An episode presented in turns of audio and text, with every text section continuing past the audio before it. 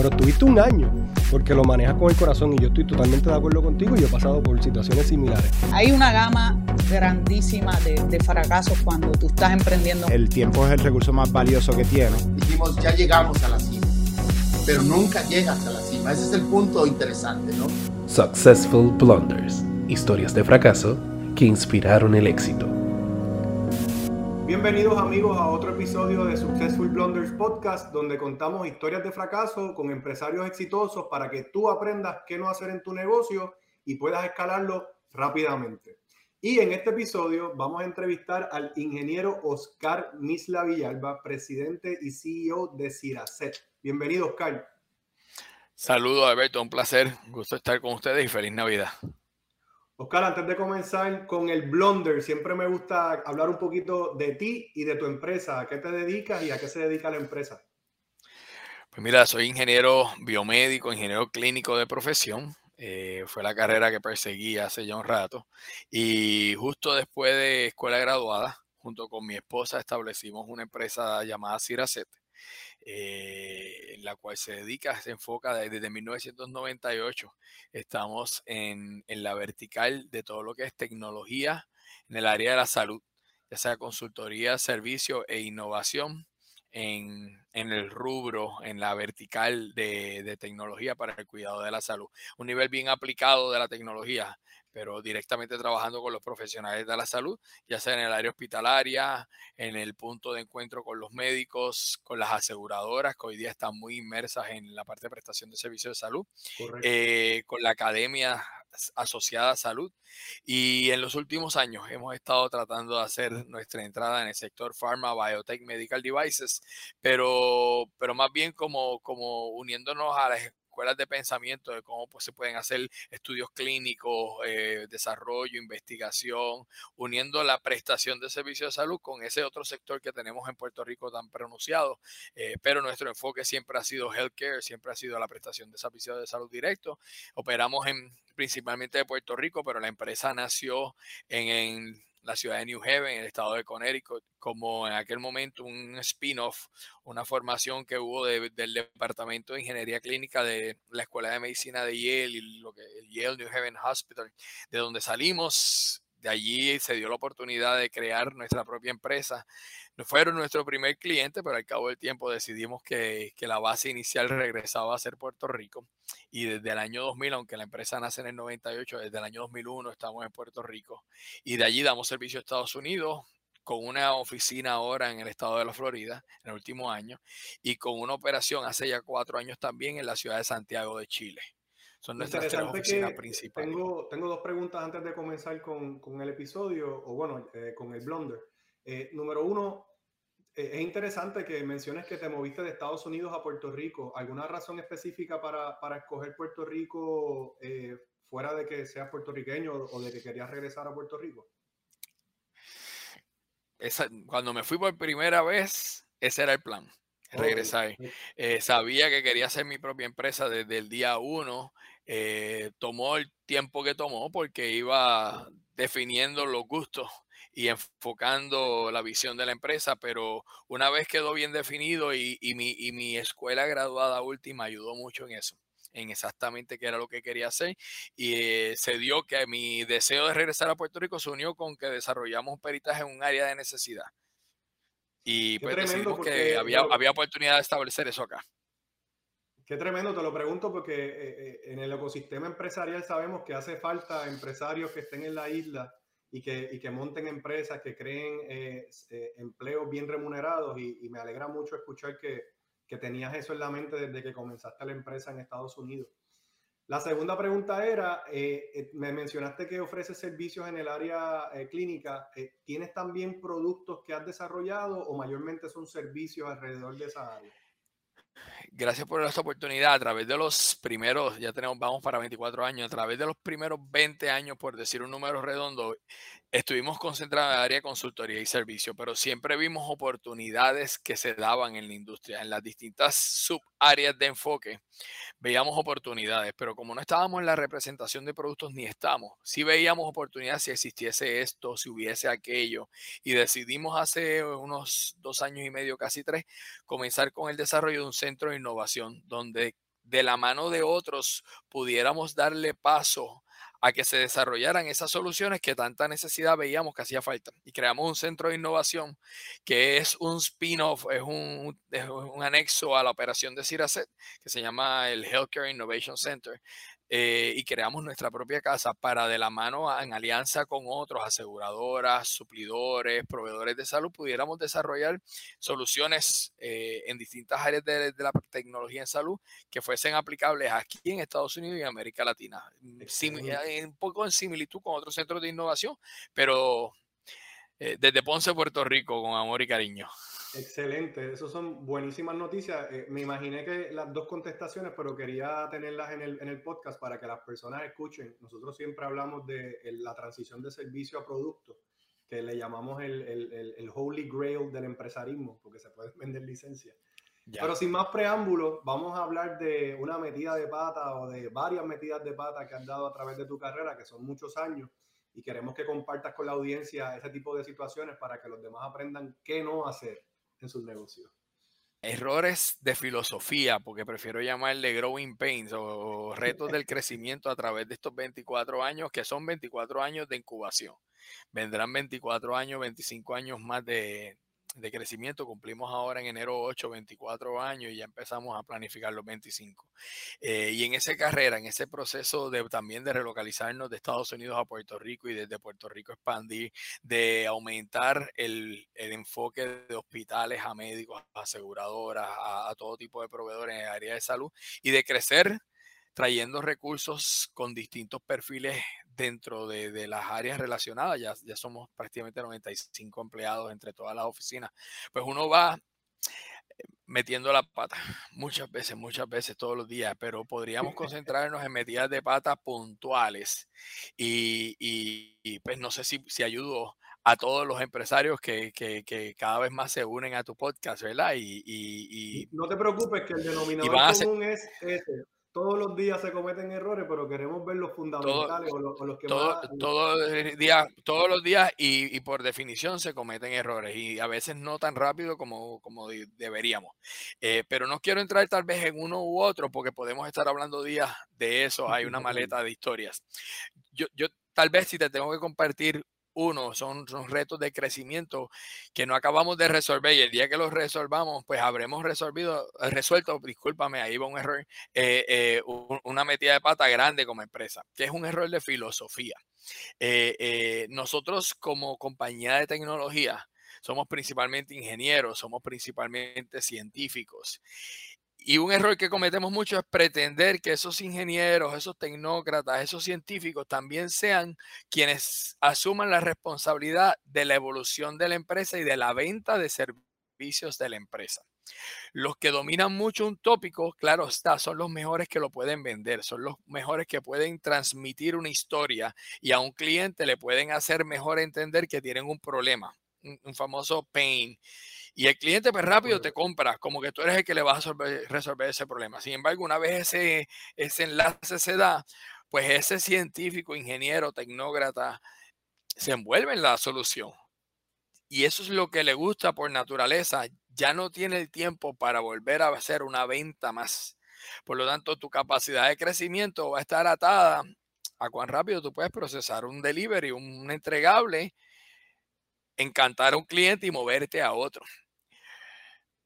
Con el paso del tiempo, cuando comenzamos, el, océano era azul, había una gran necesidad. Nosotros estamos en un nicho que se llama ingeniería clínica, que es muy particular, por lo que nuestra capacidad de crecimiento desde el 98 y todos los próximos años ha sido es, una curva bonita, nos, nos gusta mucho, pero con el tiempo llega el momento en que el océano azul se empieza a saturar por ti mismo y quieres seguir creciendo. Entonces los próximos océanos ya no están tan azules, empiezas a encontrar un poco de competencia, empiezas a entrar en unos tiers de servicios que no era el que originalmente comenzaste y empiezas a rayar con otros y entonces ya empiezas a tener que negociar eh, eh, diferencias entre tú y otro. Ya tienes que empezar a tocar aspectos que no quieres tocar, no estás acostumbrado como precio.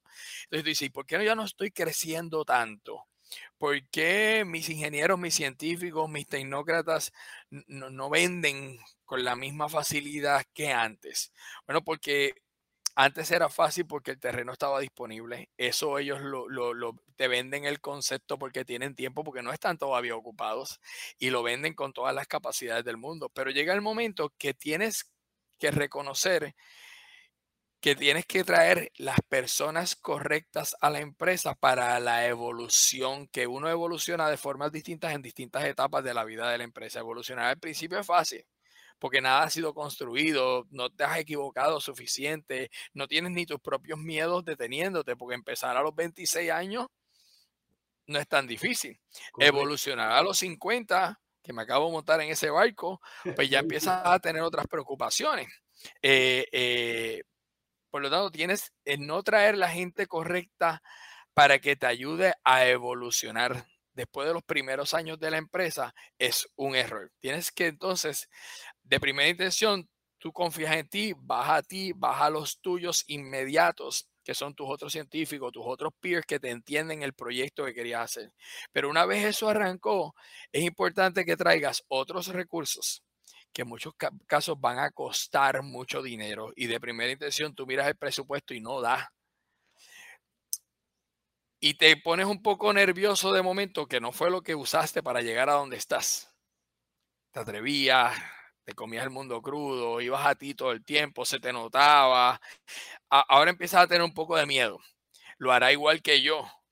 Podré dedicarme al delivery y, y encomendarle a otra persona que me cuesta mucho dinero que me ayude a crecer la empresa, que me vele el macro, eh, eh, que me venda, que le hable por mí a un cliente, que venda el producto también como yo lo vendía. Entonces, ese error a través de las distintas etapas del crecimiento ha, ha estado siempre ahí. Y nosotros hay veces que nos sentimos como Superman y vamos en quinta y nuestra tolerancia a riesgo es buena y nos atrevemos y lo hacemos. Me encanta, me encanta eh, lo que estamos hablando. Es, esto es algo que no necesariamente lo hemos hablado anteriormente en el podcast, pero es, es muy real y eh, eh, estás siendo prisionero de tu propio éxito. Estás teniendo éxito y te quieres mover adelante, pero también tienes estos problemas que tienes que resolver. Y nosotros en el podcast hablamos mucho de libros que usualmente yo recomiendo a la audiencia, y aquí voy a tirar otro que se llama What got you here won't get you there. Y habla exactamente de lo que estamos tú y yo hablando y lo voy, a, lo voy a hacer el review más adelante. Pero continúa con la historia, quería traer eso al medio para, para dejarlo ahí en el podcast. Inclusive estoy usando jerga de libros que me ha ayudado, ayudado muchísimo, como Blue Ocean Strategy. A veces entonces no tenemos esa eh, corazón de león, no nos sentemos tan bravos y ponemos, nos vamos en segunda, nos vamos en neutro, no, no, espera, deja que se calmen las aguas, hay COVID, eh, en el caso de salud, que si los fondos Medicaid, que Medicare, que si hay una nueva generación entrando, entonces uno tiene unos miedos. Yo creo que el, el, el día que nosotros como empresa seamos más agresivos, no perdiendo la prudencia, pero seamos constantemente agresivos en el recruiting, en el reclutamiento de recursos, aun cuando el presupuesto no necesariamente dé, vamos a ser más exitosos porque son esos recursos los que ellos mismos se buscan su presupuesto, ellos mismos eventualmente se autofinancian, pero uno tiene que creer que eso va a pasar. No todos los días uno se levanta del mismo lado de la cama, pero tiene que confiar que esa es la filosofía correcta. Nosotros, te puedo decir, porque ha sido así los últimos 10 años, que a medida que nos hemos atrevido de forma educada en traer a los recursos correctos, aun cuando la matemática no da, haciendo un sacrificio y al final el último que cobra es uno. Correcto. Uno hace esas inversiones, ha dado fruto. Cuando no las hemos hecho, nos salen más canas, nos frustramos, ya no tenemos tanta tolerancia, salimos peleando por más cosas. Y los otros días cumplí 50 años y yo dije, van a ser como los 30, me lo dijo mi hijo, actually.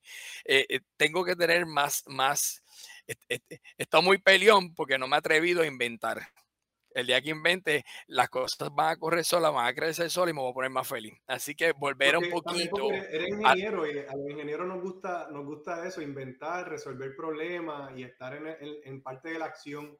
Y te entiendo perfectamente bien. Pero hay que empezar a confiar y, y, lo hemos hecho, no es que lo hemos hecho, pero no lo hemos hecho suficientemente rápido pienso que eso es lo correcto, poner eso en las manos de otro y uno volver a ser childish. Yo, me, me gusta mucho ciertos de los puntos de, de Steve Jobs, eh, stay young, stay foolish.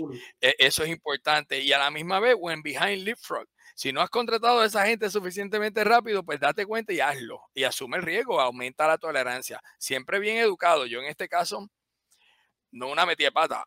Por el contrario, algo bien bueno. Siempre ha estado mi esposa conmigo, ingeniera también, eh, muy pragmática, aprendió a ser arriesgada también, pero el justo balance ha ayudado mucho. Otro error es no irla, pero ese ya no lo cumplo, ese, e, ese, ya no me pasa. Pero, pero juntos estamos claros que a veces no hemos puesto quinta tan rápido como deberíamos. Y cuando lo hemos hecho, ¿por qué no lo hicimos antes? Así que todavía a los 24 años de empresa, pues todavía nos pasa. Y es algo que es una metida de pata, pasa menos, pero sigue estando ahí constante. Y si yo tuviera que compartir algo, sería eso. O sea que podemos decir que no traer a las personas adecuadas, aunque nos cueste más de lo que quisiéramos pagar por ellos, puede ser un error fundamental en el crecimiento de una empresa. Eso es correcto. Hay que analizarlo bien. No es, no, es, no es cualquier persona, no es la primera que te llegue. Es un proceso de introspección Pregúntale a tus empleados, consulta con ellos qué esperan que va a ser la persona que llegue, cuál es la filosofía de esa persona. Sincroniza con tus clientes los principales, su hoja de ruta, para que no nos vayamos a desviar de eso a corto y mediano plazo. Pero no dejes de pensar que es importante hacerlo, porque la mejor versión de uno es la que empezó. Y si lo logras hacer con el conocimiento que tienes ahora, un palo. Sí, que eh, sería entonces para el empresario la recomendación sería mantenerse, mantenerse eh, despierto, mantenerse innovando y traer personas que te permitan continuar esa evolución tuya como empresario, mientras ellos apoyan en la operación y en el crecimiento de la empresa. ¿Podríamos decirlo de esa manera? Yo, creo que estamos... Excelente, excelente resumen. Tardarnos en hacer eso, eh, pues puede ser un error. Claro, pues, es un error hacerlo a lo loco pero, pero, pero, pero todo el mundo sabe cómo hacerlo en su empresa. E, es, atreverse. Y pienso yo también que tener eh, algo que, que, no lo hemos mencionado, pero creo que es fundamental es tener las métricas adecuadas para poder medir el, el, el, rendimiento de estos ejecutivos que están mencionando o de estos científicos, de las personas que estás contratando, porque de esa manera tú puedes medir rápidamente y aunque hay que darle tiempo a que la persona se desempeñe, pero también hay que ir, como estás haciendo una inversión y no, mucho, no todo el tiempo tienes el, el, el dinero, el dinero para todo el año o demás, o, o no necesariamente sabes si es la, la, la, mejor decisión que tomaste, tienes que tener unas métricas que te permitan a los tres, seis meses, en nueve meses, determinar si está dando resultados o no para poderte mover adelante con tu estrategia. Totalmente de acuerdo. Y si le preguntas a mi esposa, ese ya decía que era uno de los primeros errores cuando analizamos cuál sería el correcto. Yo digo, la falta de métricas específicas en el, producto para que nuestros científicos, nuestros subject matter experts sepan a qué atenerse, la falta de métricas, pero también a los que nos ayudan a evolucionar la empresa, la falta de metas, unas metas puntuales, unas metas reales, unas metas tangibles. Así que definitivamente eso, eso ha sido un error en el pasado que ya subsanamos y, como bien dice, no, no, nos ayudó muchísimo, definitivamente. Eh, eh, en la misma filosofía de traer a las personas correctas está la parte de buscar quienes inviertan correctamente en tu empresa. Eh, si nos quedamos como mama y papa shop for too long, eventualmente la, curva empieza a declinar. en algún momento tienes que saber cuándo deja de ser un mama papa shop y cuándo empiezas a traer extranjeros externos a tu empresa y dejas que tengan algún tipo de envolvimiento. Ok, eso yo le llamo la, pizzería, la pizzería versus la empresa. Eh, no es lo mismo tener un, un, un, negocio de pizza o un, lo que le llaman un lifestyle business que es una empresa en crecimiento y para poder crecer y exportar y todo eso es importante eh, tener la, mente abierta a atraer inversionistas. Y te pregunto, eh, ¿has, eh, ¿has traído inversionistas a la mesa o has continuado tú creciendo orgánicamente? Estamos en ese proceso ahora mismo. Las primeras inversiones hemos sido nosotros mismos que ahora nos estamos sintiendo en una nueva etapa donde nos estamos atreviendo a invertir dinero que anteriormente se quedaba en la operación. Hemos primero adoptado la filosofía de separar un dinero para invertirlo en unos proyectos particulares. Estamos todavía un poco safe, por tanto, y cuando todavía estamos tocando una vena innovadora en la banca comercial y hemos logrado hasta ahora so far so good en anglicismo, que ellos se atrevan a invertir en nosotros a través de los productos normales en unas innovaciones que estamos haciendo. Eso tiene, porque confían en nosotros, confían en la trayectoria, pues, pues ha funcionado, pero eso tiene un, un nivel de riesgo que ellos están dispuestos a aceptar. El próximo nivel para el cual ya, para el cual ya mismo nosotros estamos, ya va a requerir que nosotros toquemos esos otros niveles de inversión que los estamos estudiando, pero nos sentimos cada vez más a gusto con ese pensamiento. Te felicito también por eso. Pienso que ya nos toca. Usualmente en Puerto Rico, la, la banca local, eh, y lo digo sin ningún tipo de problema, muchas veces no entienden eh, nuestros negocios o no están dispuestos a asumir riesgo real para ayudarnos a financiar diferentes proyectos o diferentes eh, servicios que queremos brindar. Y definitivamente eh, estás haciendo lo correcto porque te estás mojando los pies con la banca local y, presumo que obviamente tienes experiencia con el banco, el banco ve tu él ve tu cuenta, ve tu balance sheet y te dice pues que, que se siente bastante cómodo.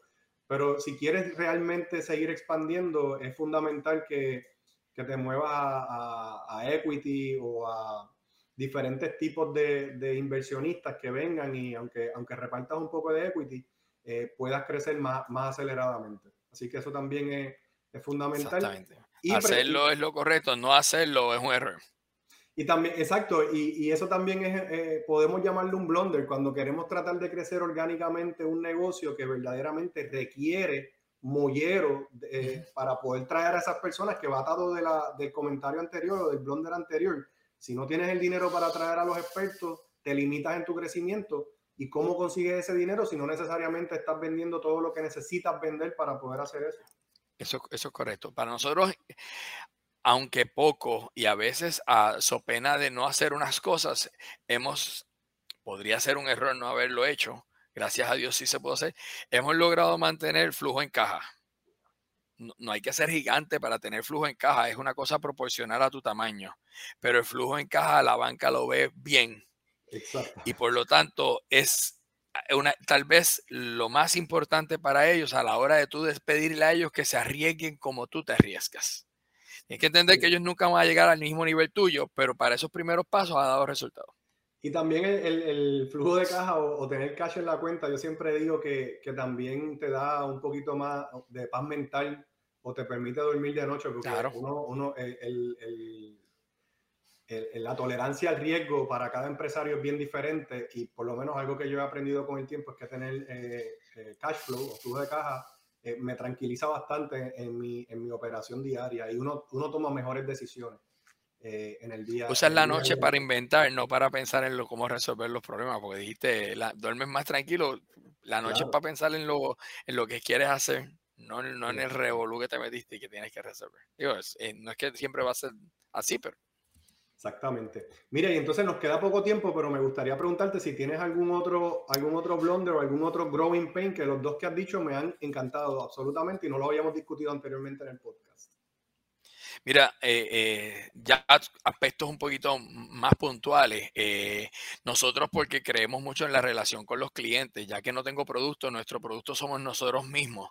Pues muchas veces lo que tenemos para ofrecer, para ofrecer nuestro compromiso con nuestros clientes, los que están en la industria de la salud. Y a veces hemos dejado por esa relación que el aging se atrase mucho por la relación, porque sé que eventualmente si me pongo muy pesado, esta relación se rompe. Y a veces hemos excedido el superlativo de haber permitido del aging. Simplemente nos hemos ido mucho, mucho, mucho. Y a veces el cliente, por más que te quiere y te adora, desaparece. Y con esa desaparición se fue todo el tiempo que le regalaste, todo el espacio y todo el aging que le dejaste pasar. Entonces tienes que buscar la forma de recuperar algo de eso. Eh, son, son trade-offs, son riesgos que nos tomamos. Eh, en algún sitio está la verdad, eh, pero la verdad está más cerca de, un tiempo no tan extenso como el que estábamos acostumbrados a dejar. eso es un error, nos costó dinero, eh, especialmente cuando la economía se escocotó un poco, nos, nos costó dinero haber sido demasiado, demasiado, plus 360 días de, a una cuenta. Entonces, sí, eso, ese error no lo vuelvo a hacer. yo siento que nosotros los boricuas somos mucho más tolerantes a, ese aging, eh, porque en Estados Unidos bien tranquilamente, te llaman a diario hasta que pasa. E, exacto, eso es uno. Y, lo, y otra, llega el momento que empiezas a hacer alianzas. Y hay alianzas que traen cosas muy buenas a tu mesa. Y la emoción te lleva a hacer alianzas y vamos y vamos a presentarnos a un cliente juntos y vamos a hacer ese tipo de cosas. Y a veces se necesita para algo puntual de inmediato. Y hemos errado en no hacer el debido due diligence sobre esa alianza. Y esa alianza backstage tiene unos esqueletos en el closet, no necesariamente tiene tu misma energía, no necesariamente tiene tu mismo compromiso. Y en el camino de estar haciendo el entregable al cliente, estás con la mano derecha resolviendo un problema que te trajo esa alianza que ante el cliente tú le tienes que resolver. Pero a, veces decimos, no, de ahora en adelante, y nosotros somos una empresa ISO 9001, ISO 9001, 2015, eso, hemos, y eso lo hicimos para ayudarnos a no permitirnos esos errores. Ahora le pasamos un filtro a todos nuestros partners, a todos nuestros suplidores, a toda la gente con la que nos aliamos, porque en el pasado confiábamos mucho en algunos partners que llegaban a la mesa para hacer una oferta en conjunto y, en varias ocasiones eso nos trajo muchos problemas. Gracias a Dios logramos sobrepasarlo porque como empresa tenemos un cuerpo y una credibilidad, pero, pero muchas veces pasamos susto eh, por no haber hecho el debido due diligence del cuerpo de esa empresa, del background de esa empresa, del perfil, de hacia dónde van y ese tipo de cosas en el pasado nos ha traído problemas. Gracias a Dios ahora todo el que vamos a hacer una alianza estamos bailando mucho antes, antes de presentarnos en conjunto para hacer un proyecto. Voy a resumir ese porque ese también es, fundamental en, el crecimiento de una empresa, que son las alianzas. Y, yo siempre digo que no necesariamente todas las alianzas son, son positivas o productivas. Y también hay un tema de, de como match entre las empresas. No necesariamente, a lo mejor tu empresa es fantástica y la mía también lo es, pero juntas no, no dan el resultado que estábamos buscando y eso está bien también pero hay que hacer ese due diligence para no dañar relación con clientes que tanto trabajo da conseguir, para entonces tú tratar de hacer un ofrecimiento a través de un, de un socio de negocio que termine siendo un fiasco o que termine dañando tu relación con el cliente. Eso, eso yo pienso que es una lección importantísima para toda la audiencia que nos está escuchando. Así que vamos, vamos, a ir, vamos a ir resumiendo. Tenemos, tenemos, cuatro, tenemos cuatro enseñanzas fundamentales. Eh, la número uno es eh, ir, traer a la gente adecuada y no tener miedo en traerlos rápidamente, pero con conciencia de que, de que estamos haciendo lo correcto para crecer el negocio. La número dos, conseguir eh, inversión externa, ya sea probarle al banco que nos puede prestar el dinero o traer inversionistas externos para poder acelerar ese crecimiento. No hacerlo potencialmente es un error porque no vamos a crecer rápidamente o nos podemos desaparecer porque no logramos continuar operando como deberíamos operar. Mencionaste entonces la de los socios de negocio, que no siempre son las mejores relaciones y hay que hacer un buen due diligence. Y me, se me escapa una que mencionaste también, que no recuerdo ahora. Establecer las métricas correctas de rendimiento, las, las metas reales, las métricas que vas a medir. Eh, eh, priceless para, para, que todo el mundo esté en la misma línea, ¿verdad? De cómo es que vamos a crecer a corto, mediano y largo plazo, definitivamente. Oscar, eh, tremendo episodio, me encantó todo lo que hablamos, todo es súper relevante para nuestra audiencia, te quiero dar las gracias por participar. Gracias por la oportunidad, eh, había oído mucho, eh, tengo colegas íntimos amigos que han estado con ustedes, así que un placer para mí haberme podido venir al grupo y siempre a la suerte, siempre a la suerte. Bueno amigos, con esto concluimos el episodio de hoy. Recuerden seguirnos a través de todas las redes sociales y para más episodios pueden entrar en successfulblunders.com donde van a ver otros episodios de empresarios y también van a ver eh, reseñas de libros que estamos haciendo para que también aprenda no solamente de los errores de los demás y de libros que hablamos en el podcast. Muchas gracias por seguirnos. Successful Blunders, historias de fracaso que inspiraron el éxito.